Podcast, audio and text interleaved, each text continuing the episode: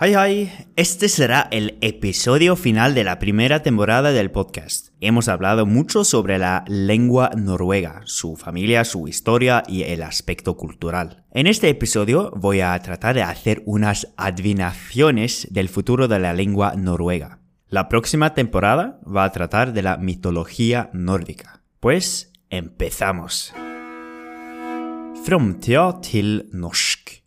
Norsk er et ganske lite språk. Det er bare ca. fem millioner mennesker som snakker norsk. I tillegg har engelsk blitt en større del av livene våre. Engelsk er mye viktigere nå enn det var før. Kommer engelsk til å true norsk? Kommer engelsk til å erstatte norsk i framtida? Alle disse spørsmålene er selvsagt umulige å svare sikkert på.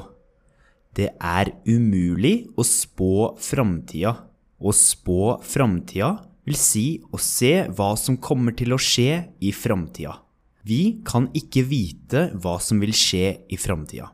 Likevel skal jeg prøve å gjette litt på hva som kan komme til å skje i framtida. Først Kommer norsk til å overleve i den globaliserte verden vi lever i? Kommer norsk til å overleve presset fra engelsk? I Norge ser vi mye på engelske TV-serier og filmer. Vi hører på engelsk musikk og leser engelske bøker.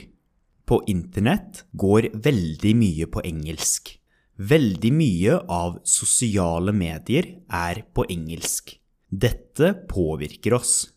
Spesielt de yngre i Norge hører og leser mye engelsk.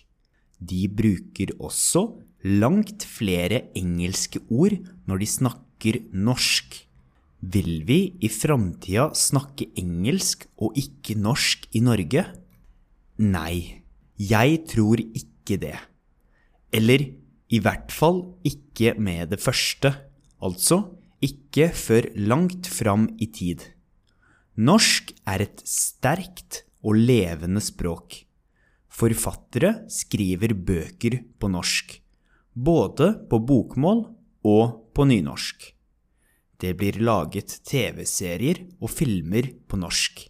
Det fins norske nyhetskanaler. På internett blir det laget norske YouTube-filmer TikTok-videoer, tweets og mer.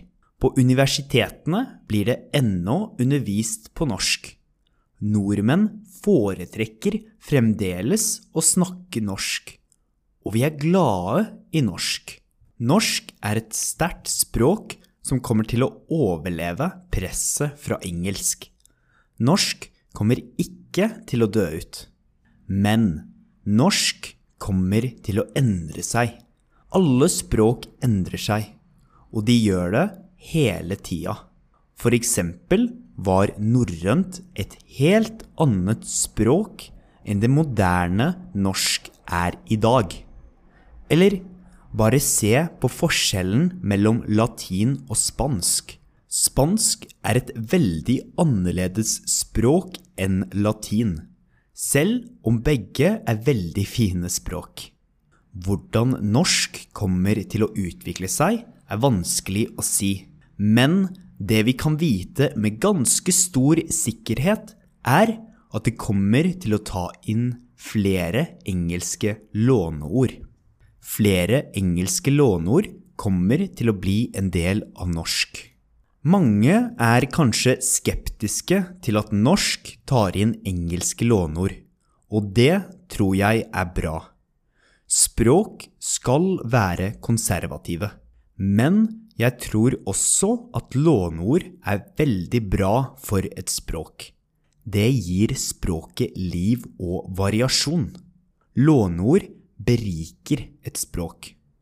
For eksempel har engelsk tatt inn utrolig mange låneord fra norrønt, fransk, latin og gresk, som har gitt engelsk veldig mange ord. Jeg tror at engelske låneord kan berike norsk, og jeg tror ikke det kommer til å ødelegge språket. Samtidig ønsker jeg ikke at vi skal miste de gode norske ordene heller. Det er derfor bra at språk er konservative, samtidig som vi er åpne for nye ord. I framtida tror jeg vi kommer til å bruke flere engelske ord i norsk enn vi gjør i dag. Samtidig tror jeg at disse engelske ordene kommer til å bli mer norske, altså at vi ikke tenker på dem som engelske låneord lenger, bare som norske ord. Jeg tror mange av dem vil endre skriveform, slik at de passer bedre til norsk. Dette har allerede skjedd med flere låneord i dagens norsk, som det franske bureau, som vi skriver b-y-r-å, byrå, på norsk, eller, eller filosof, som vi skriver f-i-l-o-s-o-f, filosof, på norsk. Men hva som faktisk kommer til å skje, det vet vi ikke. Vi vet ikke hva som kommer til å skje i da er det bare å vente. Un resumen en español. El noruego es una lengua pequeña que solo es hablada por 5 millones de personas. Además, el inglés está tomando un espacio cada vez más fuerte en Noruega. Entonces, ¿qué va a suceder en el futuro? ¿El noruego puede sobrevivir la presura del inglés? ¿O vamos a hablar inglés todos en Noruega? Es imposible saber lo que sucederá en el futuro, pero voy a tratar de adivinar un poco del futuro.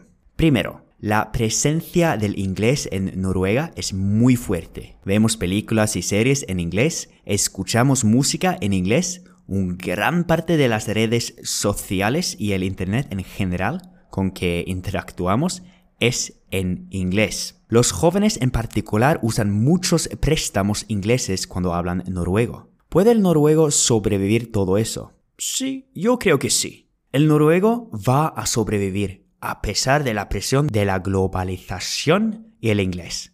Autores siguen escribiendo libros en noruego, en bokmål como nynorsk. También se hace películas, series y música en noruego. Las universidades siguen haciendo cursos en noruego, pero sobre todo preferimos hablar en noruego.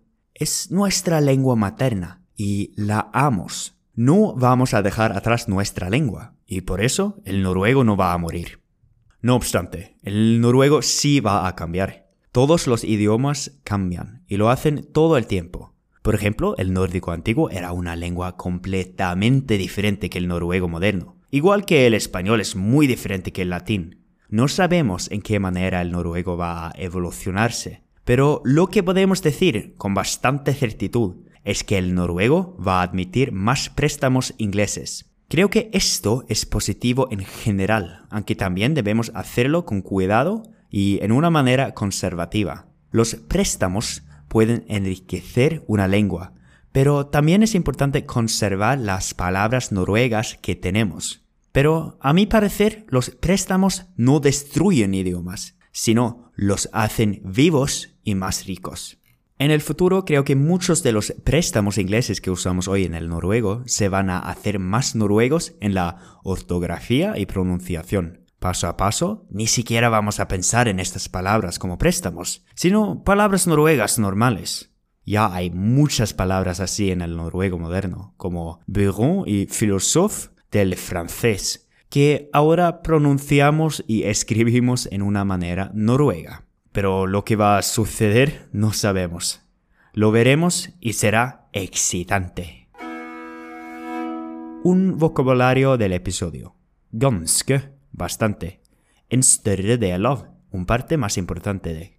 Å true, amenazar. Erstatte, reemplazar. Framtid, futuro. Å svare sikkert på, responder con certitud. Å spå, predecir. Å gjette, adivinar. Å overleve, sobrevivir. Press, presión. Å påvirke, influenciar. De yngre, los jóvenes. Å høre, escuchar. Langt flere, muchos más. Ikke med det første, no de inmediato. Å foretrekke, preferir. Å dø ut, morir og extingirse. Helt annet, completamente diferente. Selv a pesar de. Sikkerhet, seguridad. Skeptisk, es skeptico. Lånord, prestamos, lexicos. Å berike, hacer más rico. Å ødelegge, destruir. Samtidig, al mismo tiempo. Skriveform, forma ortográfica. Å en espera de lo que va a pasar. El parte noruego otra vez, pero más rápido. Vamos. Norsk er et ganske lite språk. Det er bare ca. fem millioner mennesker som snakker norsk. I tillegg har engelsk blitt en større del av livene våre. Engelsk er mye viktigere nå enn det var før. Kommer engelsk til å true norsk? Kommer engelsk til å erstatte norsk i framtida? Alle disse spørsmålene er selvsagt umulig å svare sikkert på. Det er umulig å spå framtida. Å spå framtida vil si å si hva som kommer til å skje i framtida. Vi kan ikke vite hva som vil skje i framtida. Likevel skal jeg prøve å gjette litt på hva som kan komme til å skje i framtida. Først, kommer norsk til å overleve i den globaliserte verden vi lever i?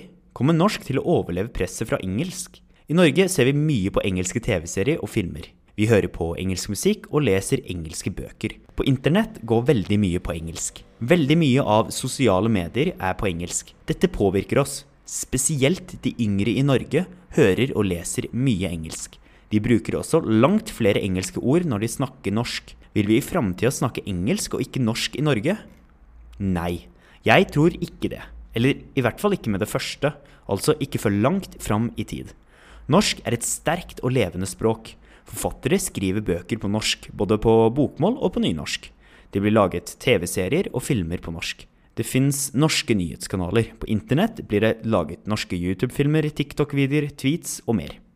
På universitetene blir det ennå undervist på norsk. Nordmenn foretrekker fremdeles å snakke norsk. Og vi er glade i norsk. Norsk er et sterkt språk som kommer til å overleve presset fra engelsk. Norsk kommer ikke til å dø ut. Men norsk kommer til å endre seg. Alle språk endrer seg, og de gjør det hele tida. F.eks. var norrønt et helt annet språk enn det moderne norsk er i dag. Eller bare se på forskjellen mellom latin og spansk. Spansk er et veldig annerledes språk enn latin, selv om begge er veldig fine språk. Hvordan norsk kommer til å utvikle seg, er veldig vanskelig å si. Men det vi kan vite med ganske stor sikkerhet, er at det kommer til å ta inn flere engelske låneord. Flere engelske låneord kommer til å bli en del av norsk. Mange er kanskje skeptiske til at norsk tar inn engelske låneord, og det tror jeg er bra. Språk skal være konservative. Men jeg tror også at låneord er veldig bra for et språk. Det gir språk liv og variasjon. Låneord beriker et språk. F.eks. har engelsk tatt inn utrolig mange låneord fra norrøn, fransk, latin og gresk, som har gitt engelsk veldig mange ord. Jeg tror at engelske låneord kan berike norsk, og jeg tror ikke det kommer til å ødelegge språket. Samtidig ønsker jeg ikke at vi skal miste de gode norske ordene heller. Det er derfor bra at språk er konservative, samtidig som vi er åpne for nye ord. I framtida tror jeg vi kommer til å bruke flere engelske ord i norsk enn vi gjør i dag. Samtidig tror jeg at disse engelske ordene kommer til å bli mer norske. Altså at vi ikke tenker på dem som engelske låneord lenger, bare som norske ord. Jeg tror mange av dem vil endre skriveform slik at de passer bedre til norsk. Dette har allerede skjedd med flere låneord i dagens norsk, som det franske byrå, som vi skriver BYRÅ, byrå på norsk, eller filosof, som vi skriver F-I-L-O-S-O-F, filosof på norsk. Men hva som faktisk kommer til å skje, det vet vi ikke. Vi vet ikke hva som kommer til å skje i framtida, så da er det bare å vente og se. Y esto fue todo para este episodio. Nos vemos en el próximo episodio y la próxima temporada. Adiós. Ha det bra.